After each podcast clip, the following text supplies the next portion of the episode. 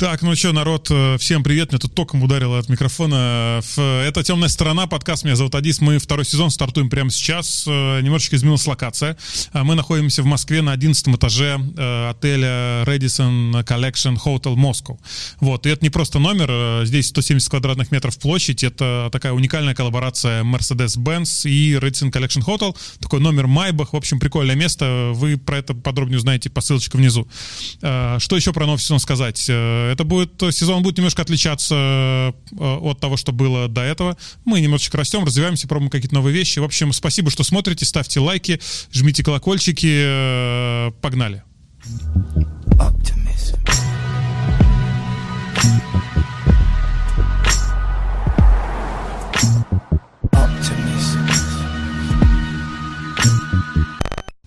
Начнем второй сезон с э, Кеши Скерневского. Это мой первый гость, э, человек, который занимается изучением мозга и мышления. В общем, устраивайтесь подобнее, будет очень круто, очень любопытно и очень интересно. Я уже этот выпуск смотрел, э, и вам рекомендую. Погнали. Привет. Привет. Слушай, спасибо, что пришел. Это самое первое, что хотел тебе сказать. Сейчас объясню, почему ты здесь. И, ну, и тебе, и всем, кто нас сейчас будет смотреть, слушать. Я периодически в Ютубе там время э, вылетают какие-то рекомендации всякие разные интересные. То есть мне нравятся очень всякие разные лекции. Тут наткнулся на твою лекцию на конференции TEDx, которая вот российская версия этой конференции. У тебя там была лекция про мозг, как он работает. Я ее посмотрел, это было очень интересно и в какой-то момент мне стало грустно, ты знаешь, от того, что неужели все вот действительно так? Неужели я, ну, все это вообще не от меня зависит, а все это где-то так уже заложено, и я просто вот человек, который вот э, живет эту жизнь, и не я, типа, мозгом управляю, а он мной. И вот эта тема мне безумно интересна, и хотелось бы вот с тобой поговорить об этом. Э, вообще, что такое мозг? Если вот, э, ну, я буду тупые вопросы задавать, надеюсь, что все-таки все зрители умные, вот, тем не менее, что это вообще такое? И вот для обычного человека, потому что есть же такое да, понятие, то, что мы мозгом пользуемся там на несколько процентов, не на все сто. Вот как сделать так, чтобы пользоваться им на сто, и вообще нужно это нам, и вообще, как он вообще устроен, расскажи. А почему тебя беспокоит, что свободы выбора нет? Ну, в чем беспокойство? Ну, нет, ну, мне, мне всегда казалось, что это я. Типа, я решил, я придумал, я это сделал, вот это я заметил, это мне понравилось. А когда ну, послушал а твою лекцию, оказалось, что это как бы, ну, э, так это, это бы в любом случае так и произошло понимаешь? Вот, потому что все там вот работает каким-то таким своим образом. Нет? Ну, я думаю, что нужно не отделять мозг от всего тела. В целом тело — это такой биологический танк для гена, как это, эту аналогию когда-то Докинс предложил. И вся функция тела — это некий совокупный алгоритм выживания. То есть все, что происходит внутри твоего тела, оно выполняет одну единственную функцию, чтобы ты передал свой ген дальше. И, соответственно, мозг выполняет часть этих функций, не все. И то, точно так же как бы к мозгу и надо смотреть, что мозг — это некий совокупный набор алгоритмов, который помогает тебе просто передать свой ген дальше. И э, можно предположить, что свобода выбора для этого алгоритма не нужна. То есть твой телефон выполняет свою функцию так, которая была в него заложена, без всякой свободы выбора. То есть это ну, да. Э, не требуется. То есть в целом, э, ну, если оттолкнуться от той же лекции, про которую ты говорил, блин, как я ненавижу, когда я начинаю так говорить по-ютуберски. Знаешь, когда ты типа, давай, давай, сейчас я расскажу, и меня это бесит на своем ютубе, и я пытаюсь, пытаюсь говорить как-то более по-настоящему. Короче, есть э, входящая информация в мозг, есть выходящие действия. То есть на, в каждый момент времени в живое существо поступают какие-то внешние данные, и э, на основе данных э, э, существо совершает какие-то действия. Вот мозг — это фильтр между сигналом и реакцией. То есть он каким-то образом берет сигнал, обрабатывает mm-hmm. его и на основе обработанной информации выдает реакцию. Это вот прям совсем просто, ничего там сложного нет. И если говорить сразу про свободу выбора, то мне нравится приводить такой пример. Вот смотри, у тебя перед тобой два стакана. Так. Выбери один из них. Ну, тебе сказать об этом? Ну да, укажи, ну, у, укажи ну, прям. выберу вот этот. Хорошо, есть причина, по которой ты выбрал? Ну, скорее всего, потому что это мой стакан был до этого. Ну, а Я раз, из него пил воду. А раз есть причина, нет выбора. То есть я А нет, а если бы это были два стакана, вот из принесла бы сейчас нам э, Ну, официант, поставил да. бы два Ты стакана. отвернулся, я неожиданно поставил два каких-то предмета на стол и говорю, выбери из двух предметов. Ну, я бы выбрал какой-нибудь. Да, есть причина, по которой ты выбрал бы именно этот? Нет, наверное. Ну, как это может быть? Каким образом может не быть? Э, Нужно понимать про выбор, что выбор в том виде, в котором себе его воображают люди, это нарушение детерминизма, нарушение причинно-следственной связи. То есть в целом, э, чем занимается наука во всех аб- абсолютно областях, это поиск, как одно следует за другим. Почему, если произошло вот это, что являлось причиной произошедшего? И если мы говорим, что э, у выбора нет причины, то мы должны откинуть все, что знает наука о мире, просто потому что что-то может произойти без причины. То есть весь, вся научная методология, она не имеет никакого смысла, если существует нарушение причинно-следственной связи, нарушение детерминизма. И сегодня как бы некая доминанта в области нейробиологии, вообще когнитивных наук, в том, что никакого нарушения причинно-следственных связей, связей в мозге мы не видим, что это детерминизм, что в любой момент времени есть причина, по которой ты совершаешь то или иное действие. А если есть причина, то выбора нет.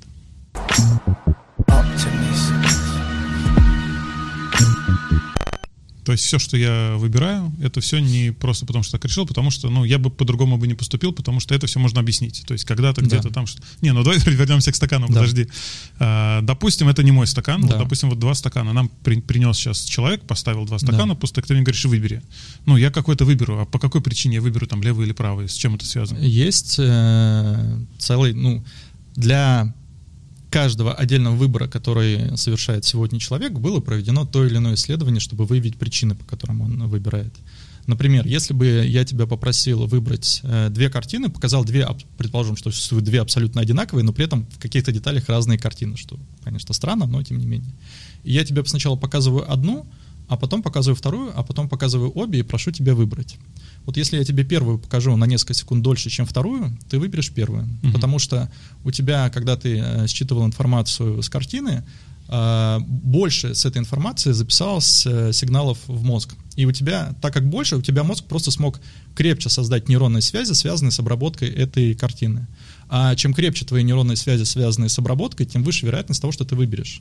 И здесь другой очень важный, мы сейчас перепрыгнем, потом вернемся, очень важный аспект, что если очень упростить, то можно сказать, что чувство узнаю и чувство нравится — это одно и то же чувство. Что чем больше, чем проще тебе обработать какой-то объект, тем с высшей вероятностью ты субъективно почувствуешь, что этот объект тебе нравится. Есть достаточно известные исследования, которые показывают, что а, нам нравится как, э, что нам нравятся э, люди, которые похожи на нас самих или наших родителей. Просто потому что сигналы, э, связанные с лицом, с чертами лица нас самих или наших родителей, чаще всего сигналами попадали в наш мозг. Э, В мозге самые крепкие связи для обработки именно таких черт. А раз наш мозг что-то может быстро обработать, он субъективно выдает э, ощущение, что мне это нравится. Соответственно, вот тебе пример, как бы я проконтролировал. Э, То есть, на самом деле, если могу проконтролировать, какой объект ты увидишь первым, я могу повлиять на то, какой объект ты вы- выберешь. В большинстве Мгм. случаев, ну, с высокой долей вероятности, если отбросить все остальные факторы, которые тоже на это влияют, ты выберешь тот объект, который увидел первым. Ну, то есть, если, э, там, не знаю, был бы стаканный, например, э, стакан воды и кружка чая, то тут понятно, что мне ближе, может Да. быть, да, то я выбрал. Если прям две абсолютно одинаковые вещи, там, предметы, Да. то тогда вот, э, если у меня нет никакого к ним отношения до этого, но что-то из этого я видел чуть раньше Да. или чуть дольше на это обращал внимание, то это, скорее всего, будет мой Ну, выбор. дальше повлияли бы многие другие Ну да. факторы. Э, Повлияло бы просто, как я у тебя указал. То есть я у тебя выбери из э, стаканов. Я тебе Ага. выбери указал на один конкретный, из да. стаканов. Или э, ты правша или, или левша. Это повлияло бы на то, как э, ты выберешь. Дальше просто расположение объектов за твоим рабочим столом. Если у тебя какие-то объекты, которыми ты постоянно пользуешься слева, несмотря на то, что ты там правша, это создало бы приоритет э, выборе. И вот весь совокупный, фак, э, совокупный набор факторов, которые э, влияют на это и определяют твой выбор. То есть ты, э, тебе кажется, что ты э, выбираешь, но на самом деле внутренне происходит следующее. Внутренне ты спрашиваешь себя, что мне нравится, что мне ближе. А ближе тебе то, что твоему мозгу проще обработать. То есть почему в целом такой механизм, что чем проще обработка, тем выше вероятность, что а, нам это понравится. Потому что мозг, он а, невероятно энергозатратный а, рес, орган, он тратит до 25% энергии всего тела. То есть это, знаешь, прекрасный пример. Вот ты сходил в туалет, смотришь на свое говно. Вот 25%, Мы же на YouTube, да? 25% от этого говна э, это усилия, которые, которые потратил твой мозг. Ну, вот, чтобы просто люди понимали, что такое 25% от всей, всей энергии тела. Мгм. И э, у мозга есть потребность все время экономить э, ресурсы. То есть ему нужно э, делать так, чтобы э, затрачивалось все время как можно меньшее количество ресурсов. Плюс, так уж То есть он меня будет, э, получается, извини, что перебиваю, получается, сам направлять по более простому пути да, всегда. Да, да. То есть любое наше действие, оно направлено, все наше действие это путь наименьшего сопротивления. То есть если мы посмотрим, э, ну, опять-таки мой любимый пример, как бьет молния в землю, мы же не думаем, что молния сама выбрала вот этот вот рисунок, по которому она будет бить. Э, Путь э, импульса — это путь наименьшего сопротивления в среде, который проходит. И в каждый момент времени, когда у нас типа один потенциал перебегает из одного нейрона в другой, то он всегда перебегает по пути наименьшего сопротивления. То есть Мгм. в целом вся природа, то, как она движется, как катится камень с горы, как дует ветер, все, что происходит, происходит по пути из большего напряжения в меньшее напряжение. И у тебя в каждый момент времени мозг из состояния чуть более напряженного пытается перейти в чуть менее напряженное. На это влияет огромное количество факторов, то есть все не так, конечно, просто, что у тебя есть э, какие-то генетические предрасположенности. У тебя есть э, детский опыт, который ты получил и который очень сильно сформировал, как устроен твой мозг. У тебя есть факторы, которые вмешиваются прямо сейчас. Плюс у тебя есть внешние факторы, которые вмешиваются прямо сейчас, это вот окружающая среда. Есть внутренние факторы, которые вмешиваются прямо сейчас, это твое тело и твой собственный мозг, как часть внешних факторов на самом деле. Потому что нельзя воспринимать мозг как такой единый монолит. Мозг — это большое количество отделов, которые конкурируют с друг с другом. То есть это никакой, не какая-то такая конгломерат. Они Мгм. борются за внимание, борются за то, что вот я сейчас буду работать так, э, и это каким-то образом противоречит другим отделам. И вот они, кто-то побеждает, и это приводит к тому, что ты совершаешь то или иное действие. А а как вот, зная, например, такие вот все моменты, ну, в твоем случае максимально там подробно и хорошо, все, зная все это, как это все устроено и работает, а, как э, сделать так, как облегчить и улучшить себе жизнь, скажем так, зная вот это все?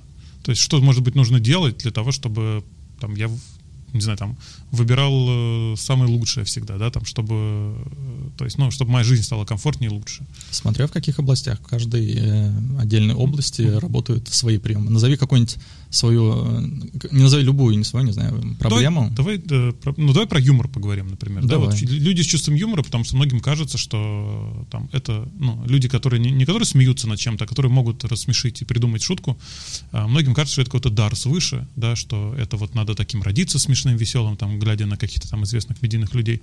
Вот э, если взять мозг и юмор, как вот это вот, какая взаимосвязь тут? Юмор нужно разделить на э, две составляющие. Первое — это типа вот человек, который хорошо юморит, это человек, у который достаточно быстро э, строит некие взаимосвязи в своей голове. Ну, то есть просто, если, да, неважно, юморит человек или он просто умеет хорошо рассказывать, он быстро пользуется данными, которые вот записаны в мозг.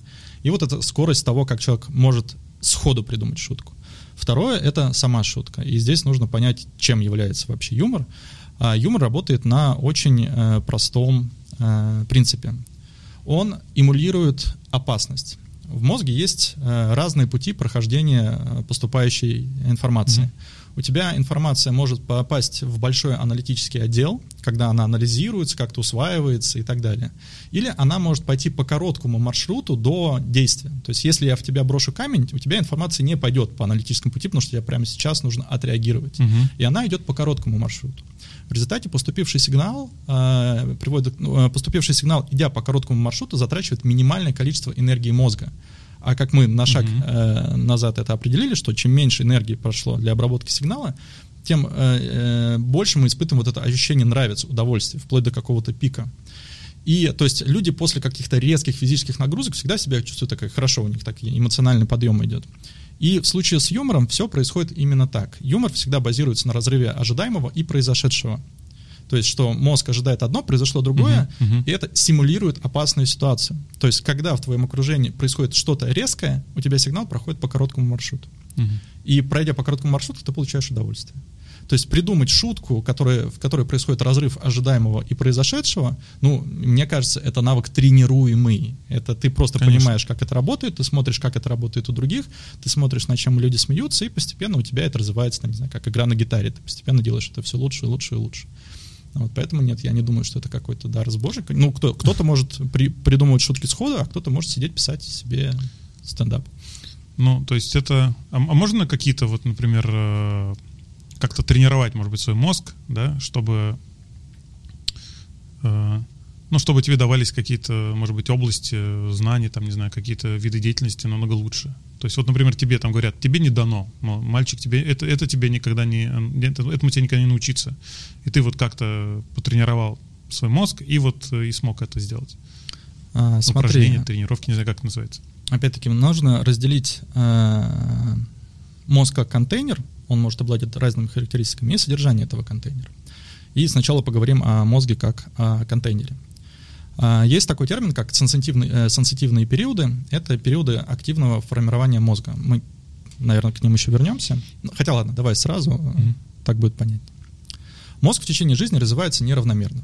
То есть есть а, период активного развития мозга, когда мозг меняется. Вот если взять все процессы изменения мозга за 100% в течение жизни, то есть короткий сенситивный период, когда мозг меняется на 90%. И то есть до конца жизни остается всего 10% пластичности, изменений и так далее. 10% в масштабе мозга это очень много, но несопоставимо с первым сенситивным периодом. Например, у волка сенситивный период длится 7 месяцев. То есть если мы на 7 месяцев поместим волка в белую комнату, а потом выпустим в лес, волк уже никогда не сможет охотиться, никогда не сможет быть частью стаи. У него даже будут проблемы с навигацией в лесу, просто потому что мозг уже не, не, не может научиться это делать. То есть волк это учится делать первые 7 месяцев. Все, то есть за первые 7 месяцев закончилось 90% формирования э, мозга, э, всю оставшуюся жизнь, если волк был в белой комнате, он будет инвалидом. Все, и он никаким образом восполнить это не может.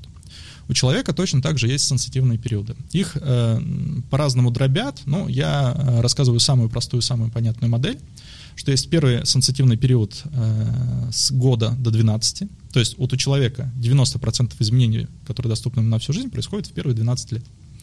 Там есть э, сенситивные периоды зрения, осязания, ну то есть mm-hmm. они дробятся, но неважно. Вот за первые 12 лет твой мозг пройдет 90% всего пути, который ему доступно на жизнь. А с 12 до 25 происходит второй этап сенситивного периода, когда а, те, а, те наработанные нейронные соединения, а, которые ты получил за первые 12 лет, начинают сбрасываться, и всеми, которыми ты не пользуешься, они, теми, которыми ты пользуешься, они закрепляются. Те, которые ты не пользуешься, они сбрасываются.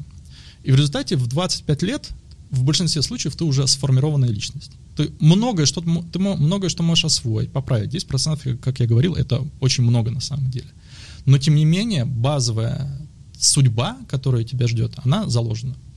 Плюс э, у нас в 25 лет, э, ну и люди обычно к 30 это начинают чувствовать, э, падает нейропластичность, и любой сигнал, если раньше, когда мозг э, очень пластичен, любой сигнал быстро обрабатывается, легко проходит, и мы себя чувствуем хорошо то к 30 годам все люди попадают в такую меланхолию, депрессию, именно потому что все то, что они делают все то же самое, что у них было в жизни, но эти же самые сигналы проходят медленнее, угу и они не могут испытать от них такое чувство удовольствия, такое чувство кайфа. Посиделки с друзьями, просмотр юмористических передач, поездки, все, все это перестает так же радовать, как радовало до 25 лет.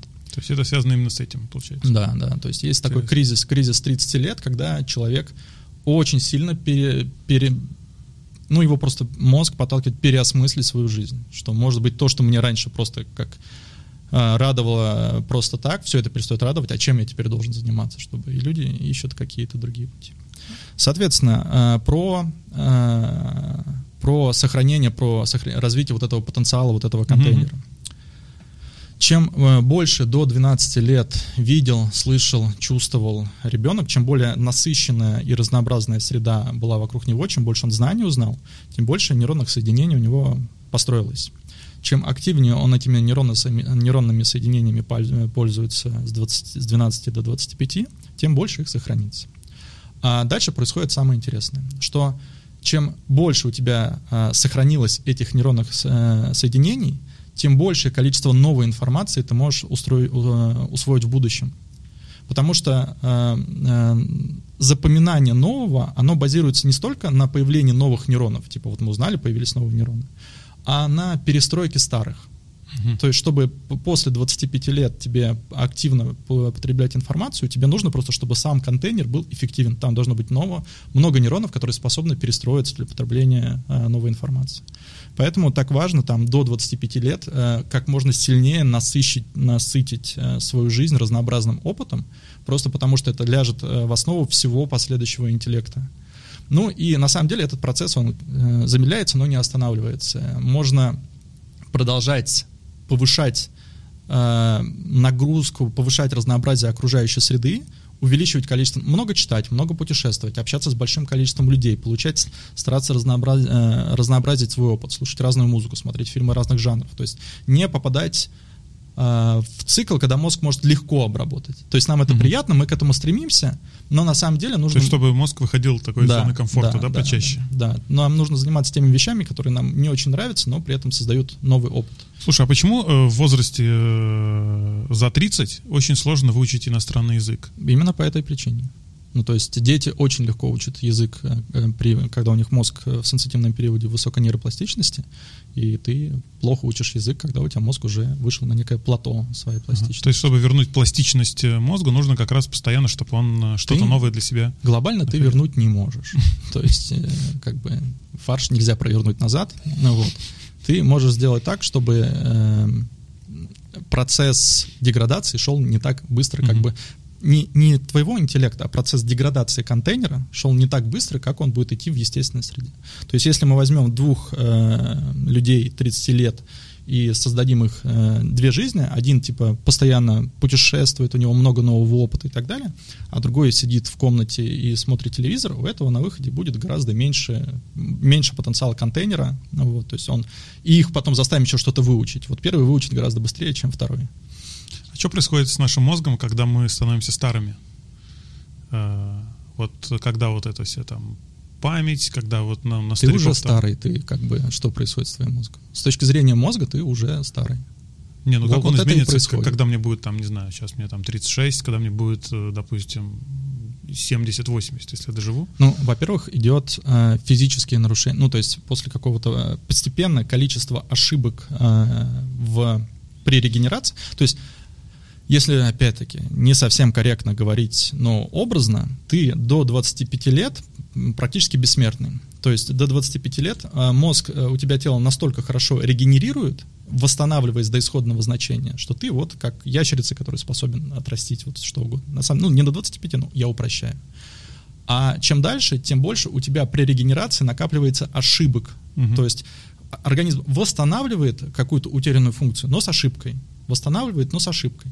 И чем дальше, тем больше этих ошибок, они накапливаются, и эти ошибки приводят к тому, что э, происходит нарушение тех или иных функций. Как типа как с компьютером, да, получается? Когда со временем, когда ты... Да, не, ну, ну, как, да. Условно. Соответственно, у тебя просто начинают э, деградировать те или иные отделы мозга, и это очень индивидуально, как это происходит. У кого-то э, начинается рано, у кого-то позже. У кого-то будет mm-hmm. Альцгеймер, у кого-то не будет зависит от того, какие у тебя генетические предрасположенности и какую жизнь с точки зрения насыщения себя разнообразным опытом ты прожил.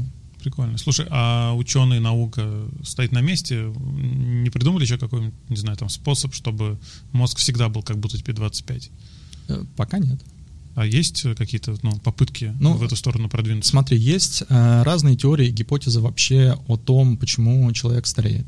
Э, мне очень нравится гипотеза, что Э, ну, в целом у человека существуют разные типы иммунитета, разные уровни иммунитета. Есть э, самый нижний уровень, когда клетка прямо на своем месте решает проблему и ее восстанавливает. А есть э, уровень высшей нервной системы, когда мозг прям сообщает телу, что с ним должно измениться. И моя гипотеза о том, что э, именно падение нейропластичности мозга э, влияет на то, что наше тело стареет больше всего. Что если мы научимся сохранять мозг молодым, то следующим же шагом мы научимся сохранить молодым все тело. Потому что мозг будет в рамках иммунитета давать правильные, точные команды на сохранение какого-то иммунитета. То есть моя гипотеза следующая, что в какой-то момент между мозгом и телом появится электронная прослойка, который сканирует данные мозга, выявляет ошибки и в тело выдает данные без ошибок.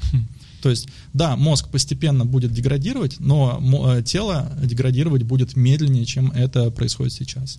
А как сделать так, чтобы в мозге не, накапливать, не накапливались ошибки? Ну, здесь надо понять, что мы мозг, каждая его отдельная часть, каждый принцип его работы, в принципе, изучен. Там осталось не так много слепых пятен. Но сложность этой системы настолько колоссальна, что до того момента, как мы начнем хоть как-то ей управлять, хоть как-то ей контролировать, пройдет еще достаточно много времени. Ну, условно говоря, мы понимаем, как работает погода, мы понимаем, как э, идет дождь но ты не можешь предсказать и управлять каплей, каждой каплей дождя, э, где и когда она упадет, или направить ее.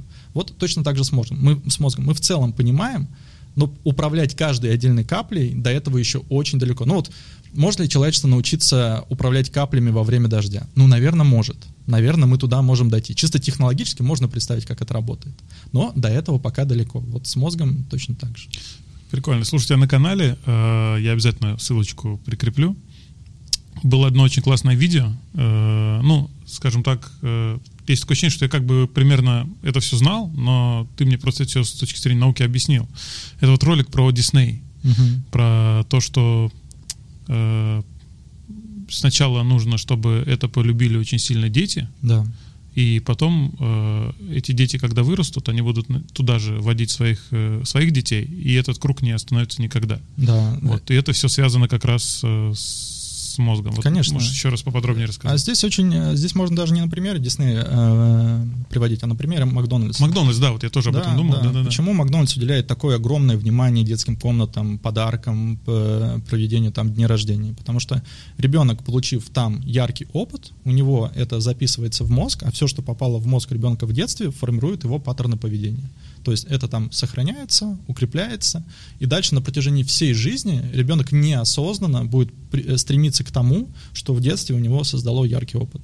То есть, если нам нужно получить контроль над миром через... Э, вообще, если нам нужно получить контроль над миром, то нам сегодня нужно получить контроль над умами детей, и все. И подождать. Да, и подождать, пока эти дети вырастут, и дальше мы воспользуемся тем, что мы в них вложили, чтобы повести их за собой э, в, какую-то, в какую-то область. Собственно, Disney сегодня корпорация номер один, именно потому что все люди, которые сегодня принимают решения и контролируют мир, это люди, которые выросли на мультиках Disney, и в результате у Disney есть колоссальный вот этот вот ресурс, внимание огромного количества людей во всем мире, в том числе э, внимание людей, которые принимают все решения.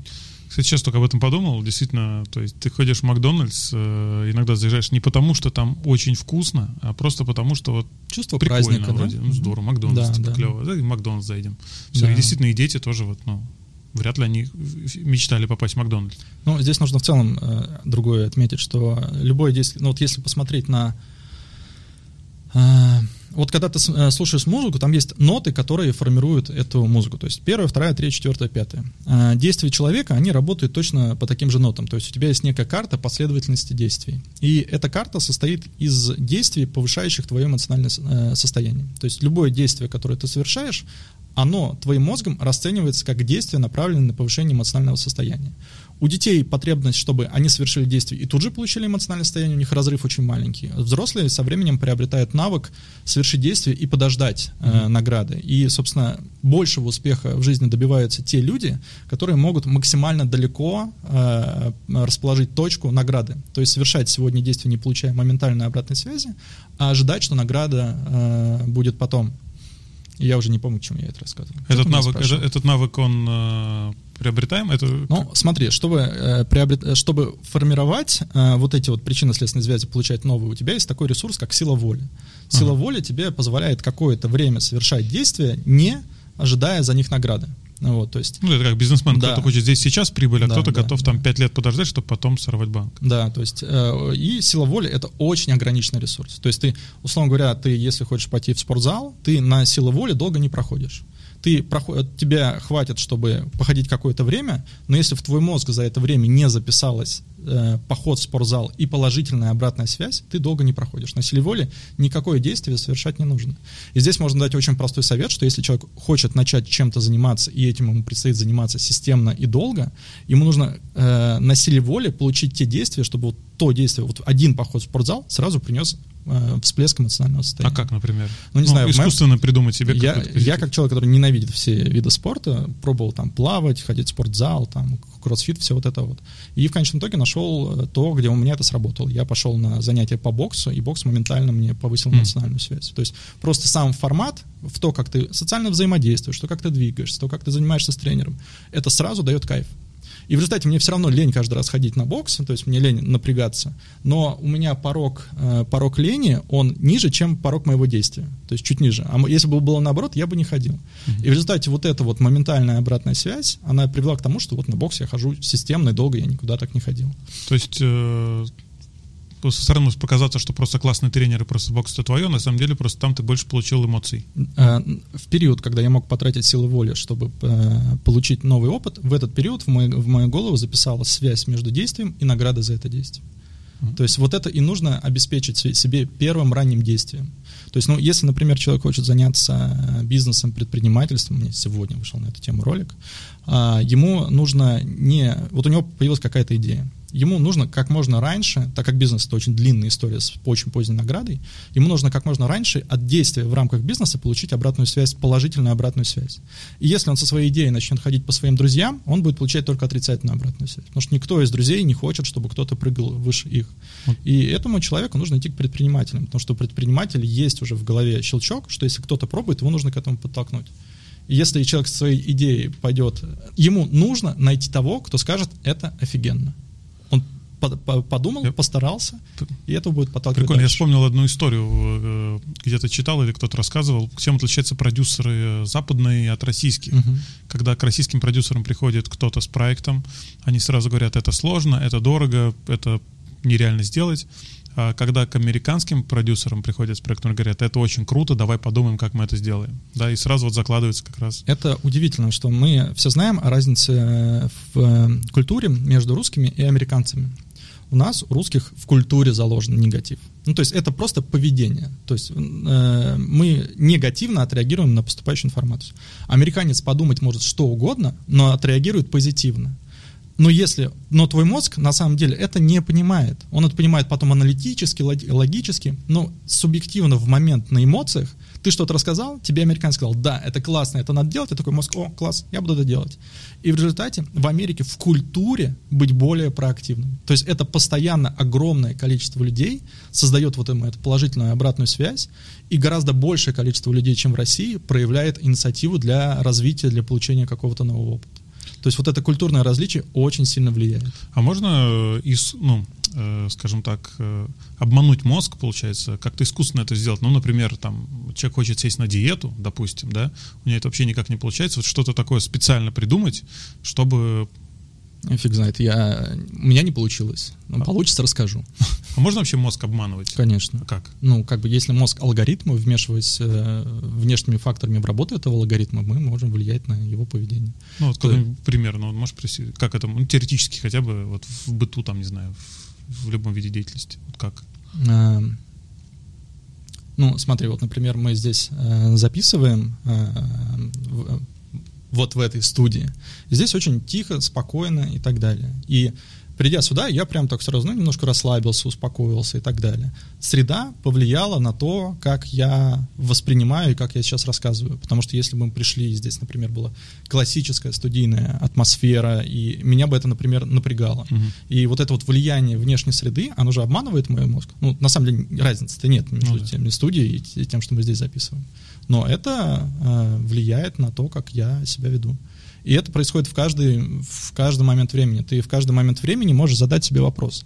То, что меня окружает, оно приносит а, а, алгоритму работы моего мозга пользу. Это приводит к тому, что я больше сделаю, больше попробую. Или наоборот, у меня это отнимает силу, и то, что сейчас со мной происходит, на следующем шаге приведет к тому, что я меньше сделаю и меньше попробую. То есть этот вопрос просто полезно себе задавать время Мгм. от времени. Слушай, где-то в новостях периодически всплывает история, когда кто-то из великих гениальных людей умирает, ученые берут его мозг и пытаются понять вообще, как он там у него был устроен, Э, и вот можно ли, ну, чтобы прогнозировать какие-то, может быть, там другие там моменты. Э, мозг вообще, бывает такое, что просто у кого-то, вот как-то он особенно устроен изначально не потому, что человек как-то вот правильно с ним работал там до 12 условно лет, а вот вот биологически так сложилось, вот что у него вот э, больше извилин, не знаю, там больше размер этого мозга. Ну, размер мозга э, не коррелирует с интеллектом, то есть нет того, что типа умного человека мозг будет больше. То есть э, Здесь немножко есть противоречивые данные. То есть, с одной стороны, мы можем смотреть плотность в целом, сложность нейросети, естественно, более умных людей, она будет более развита, а у более глупых людей или людей, которые ну, пусть будет у более глупых, не более развитая. Но, с другой стороны, когда э, пытались взвешивать э, мозги умных и глупых людей, у Эйнштейна, там, условно говоря, маленький стандартный мозг, а какого-нибудь извозчика лошадей был огромный, такой сложный, тяжелый мозг. Э, не тяжелый. То есть э, размер мозга не коррелирует. Коррелирует его какая-то совокупная сложность, сложность устройства. И, естественно, у нас есть разные генетические предрасположенности. То есть, что такое ген вообще, что такое генетическая предрасположенность? Ген — это ты вот представь а, план здания, план постройки здания. Вот. И ген — это план постройки организма. То есть ген сообщает, как должен выглядеть организм. И у кого-то здание будет красивым, прекрасным, сложно устроенным, а у кого-то примитивная изба. К сожалению, гены на нас сильно влияют. Но э, факторы э, первых лет жизни влияют сопоставимо. То есть вот первые 12 лет жизни ребенка, они э, так же значимы, как вот генетическая предрасположенность. То есть, если ты условно генетически был не так предрасположен, но хорошо поработал в первые 12 да. лет, э, это может э, тебя подтянуть на там должный уровень, ну, да. грубо говоря. Да, да. Прикольно все. Пока все очень интересно. Слушай, э, вот еще мне всегда было очень интересно узнать про мозг. Я к юмору хочу вернуться, потому что мне эта тема очень близка. Да, ты объяснил, да, как это, почему я смеюсь над шуткой, да, потому что я понял, как это там устроено. А, человек, который придумывает эту, получается, самую шутку, он, э, ну, то есть, получается, он знает эту схему, да, и, он, и она у него в голове работает точно так же. То есть, есть ли разница, я имею в виду, между человеком, который э, производит этот э, юмор, контент юмористический, и тем, кто его потребляет? Вот именно вот в устройстве внутри. Это, это не одно и то же? Это не одно и то же. Ну как, есть разница в мозге между человеком, который пишет музыку и который слушает музыку? Ну, это же разные. Ну, пишет и слушает, да, но если человек пишет музыку, например, и тот, который ее слышит, он понимает задумку вот эту не просто как поверхностно, там, как я там, может быть, слушаю музыку, а прям вот наслаждается всеми вот этими а, переходами. Смотри, а, здесь Э, я ввожу такое, это не общепринятое понятие, я его ввожу в рамках своих моделей как э, эмпирическое мышление, эмпирический интеллект. И э, выглядит э, различие разных навыков эмпирического интеллекта э, следующим образом. Условно говоря, два человека приходят в картинную галерею. Один знает все о живописи, знает, когда были нарисованы картины, знает, почему авторы рисовали эти картины, знает разные стилистики, знает э, механики, знает, какими способами рисовались и так далее. Другой не знает ничего. То есть он просто случайный прохожий mm-hmm. зашел в картинную галерею. И они прошли через эту картинную галерею и вышли. У кого из них двоих э, сильнее изменится мозг за это время? Они видели те же самые картины, видели одно и то же у кого из них изменится сильнее? Ну, видимо, у того, который э, ну, ничего подобного когда не видел до этого. Все ровно наоборот. Гораздо сильнее изменится мозг у того, кто знает всю эту информацию. Почему? Потому что у тебя э, ты обрабатываешь, э, смотри, у тебя поступает в мозг сигнал, если у тебя в мозге есть уже обработанный похожий сигнал, ну ты э, раньше видел, видел, да. видел яблоко, и сейчас снова яблоко увидел, то у тебя этот сигнал проще обрабатывается, и благодаря тому, что ты его узнаешь, он тебе нравится, и он задействует дополнительные отделы мозга. То есть у тебя с этого с узнавания происходит большее изменение мозга. То есть э, эти два человека стоят перед картиной, один э, получает следующую информацию, типа это Пикассо того-то года, в такой-то период, такие-то маски, маски он использует и так далее. А второй, ну типа, ну яблоко нарисовано. И вот у одного изменилось э, произошло взаимодействие внутри мозга только вокруг слова яблоко, а у этого куча разных комплексов задействовалась, а раз, каждый раз, когда ты что-то вспоминаешь, твой мозг перестраивается. Каждый раз. То есть ты не, ты не достаешь просто и смотришь как книгу, а воспоминание — это процесс перестройки мозга. И э, узнавание всех этих, э, всех этих элементов у этого человека приводит к более активной перестройке мозга, чем у этого. То есть, пройдя эти две картинные галереи, этот станет еще более умным, у него мозг станет еще более прокачанным, а у этого ну, чуть-чуть что-то изменится. Uh-huh.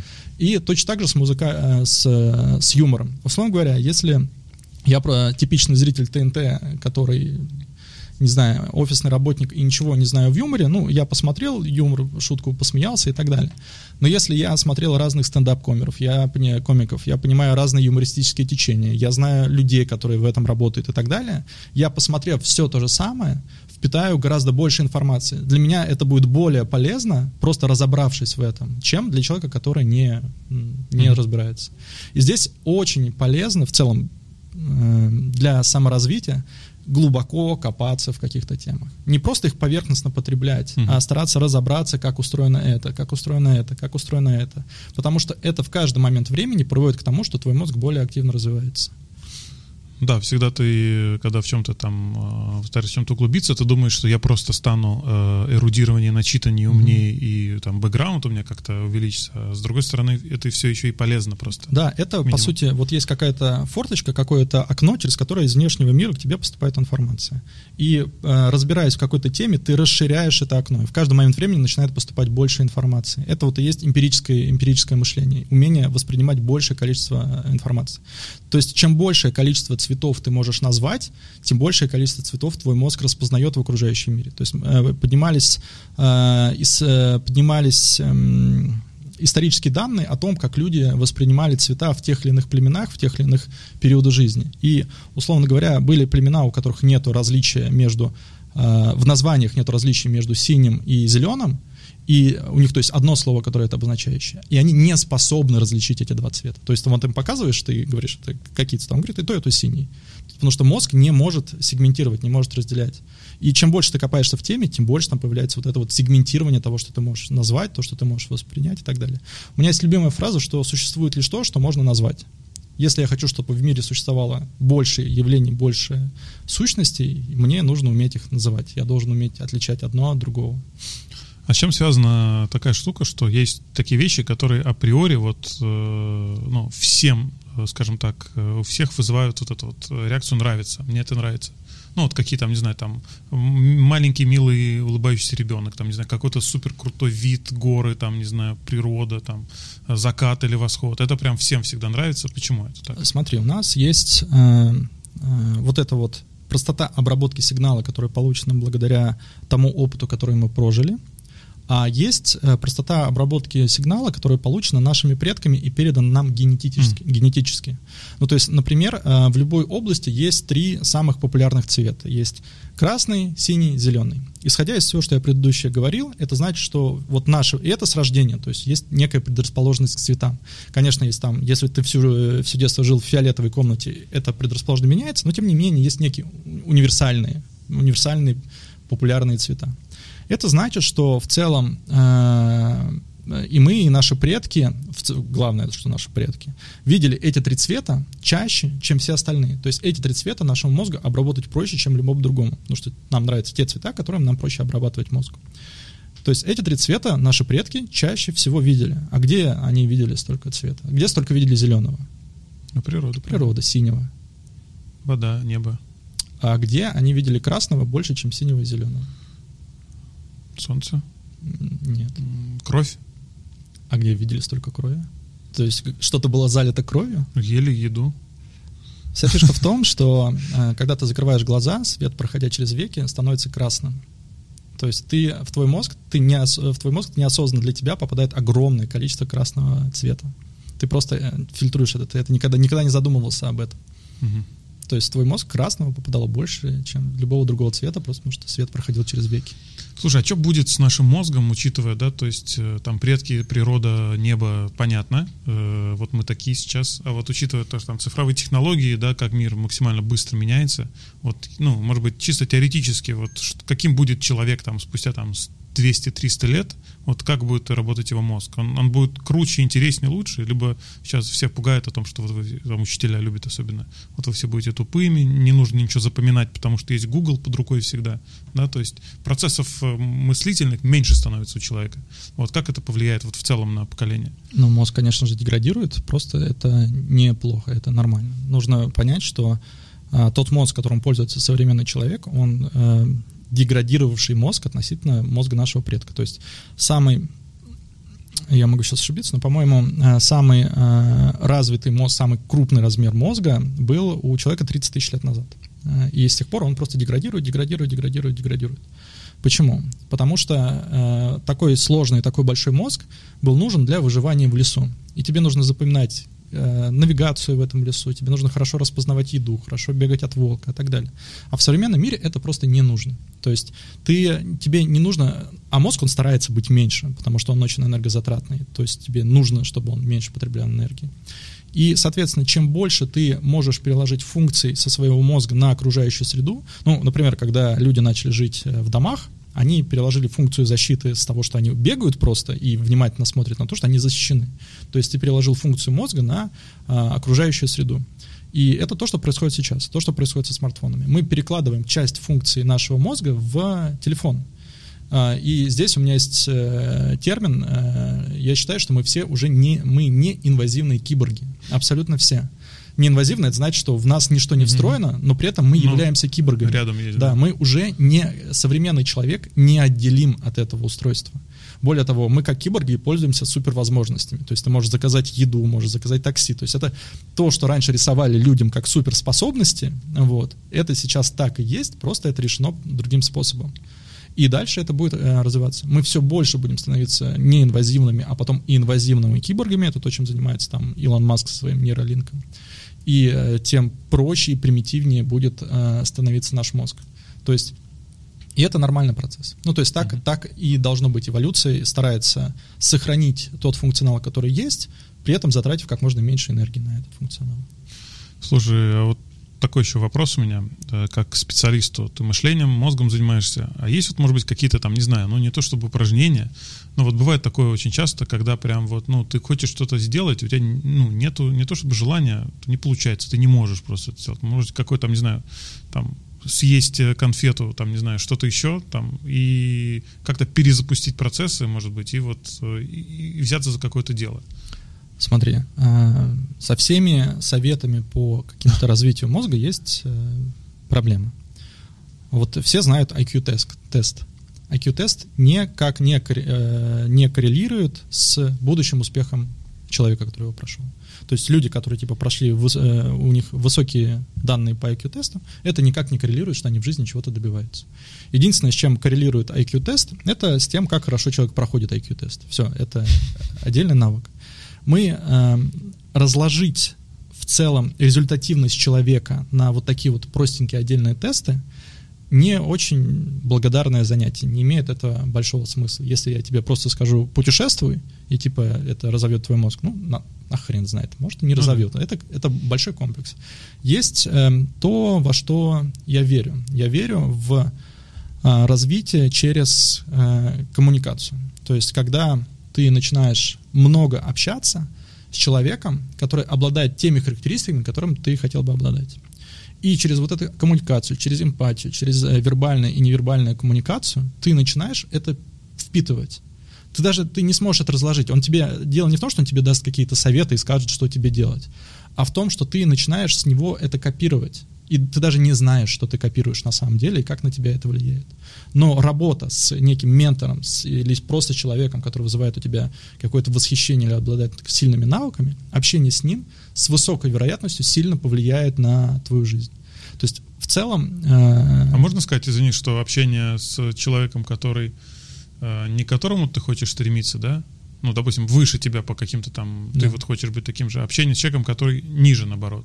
Это, это в минус тебе? Э, смотри, есть... Экспер... Либо в ноль? Есть э, эксперимент, прекрасные эксперименты с обезьянами.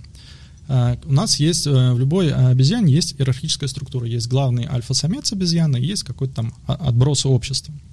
И проводили следующий эксперимент. Берут коробку с бананом, берут обезьяну, которая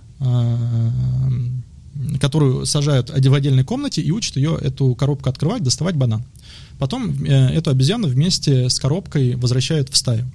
Эта обезьяна э, открывает коробку, достает банан. Что происходит со всей остальной стаей? Вся остальная стая этот банан отбирает.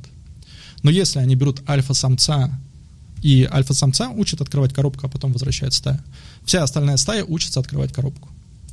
Мы э, учимся у тех, кто иерархически стоит выше нас. Это вот некая заложенная в нас э, особенность. И здесь, как ты спрашивал, можно ли мозг обмануть? Можно, можно. То есть можно учиться, и у тех, кто слабее, можно, можно подтолкнуть мозг к обучению. И для этого нужно при коммуникации с человеком внутри себя накачивать его иерархическую значимость. То есть ты общаешься, так, не понял, да. общаешься с человеком и ищешь то, в чем он тебя восхищает, ага. даже если это дворник. Ты садишься и думаешь, в чем он прекрасен, в чем он интересен. Твоя задача почувствовать, что он в чем-то круче и значимее тебя. И в момент, когда ты это почувствовал, ты начинаешь с него положительно... Он может быть...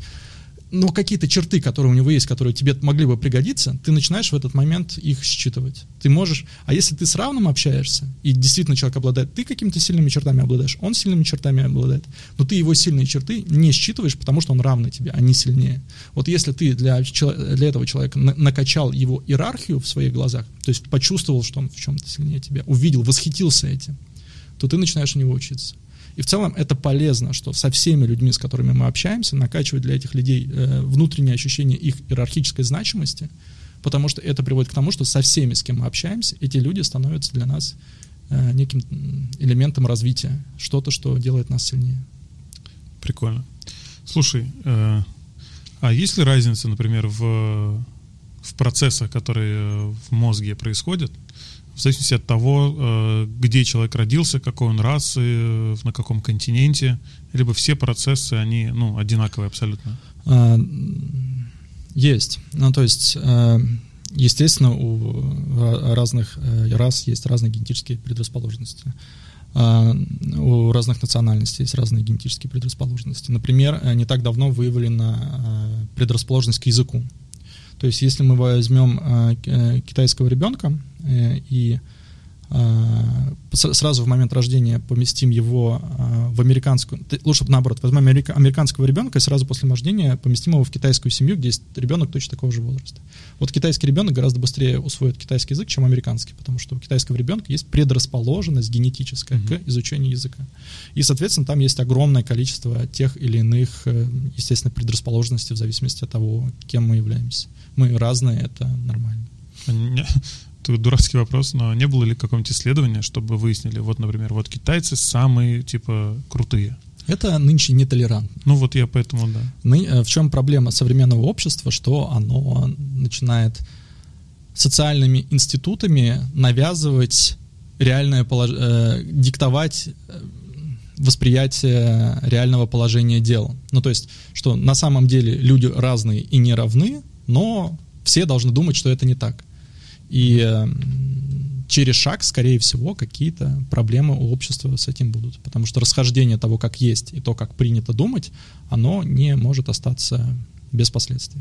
А мужчины, женщины, э, мозг действительно прям по-разному работает? Не, не очень сильно. То есть есть, есть, конечно, какие-то различия, типа у там у девочек мозг созревает чуть э, раньше, чем у мальчиков, есть гормональные различия, но в целом нет. То есть любой, любой э, интеллектуальный потенциал, который может достигнуть мужчина, может достигнуть и женщина.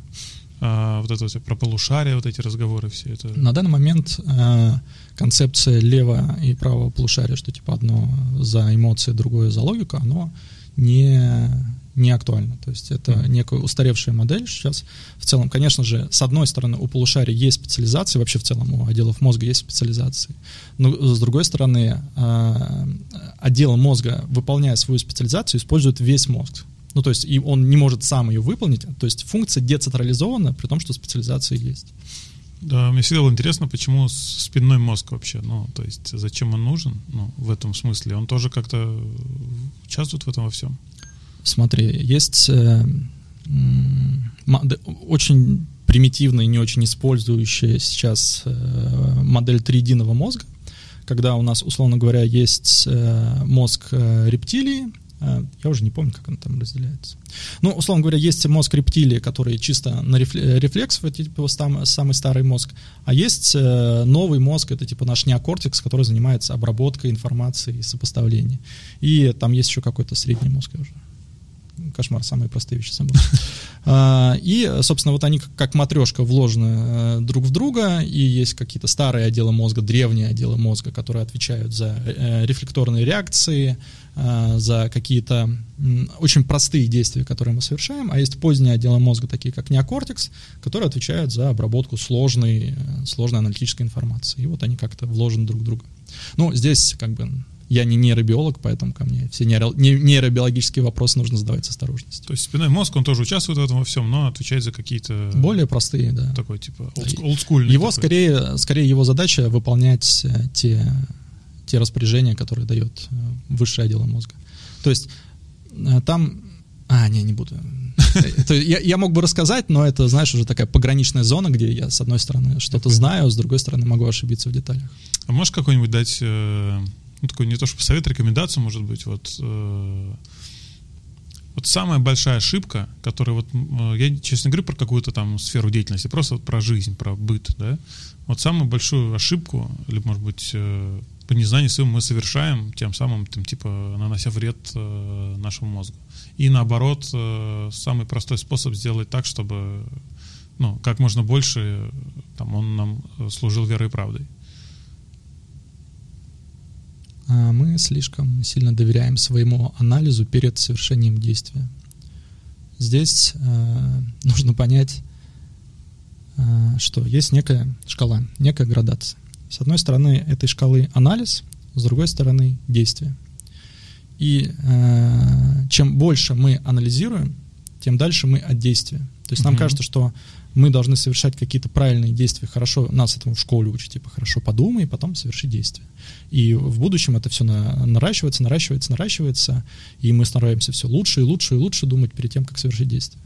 На самом деле особенность работы, работы мозга в том, что чем больше мы анализируем перед тем, как совершить действие, тем больше мы находим причин, чтобы действие не совершить.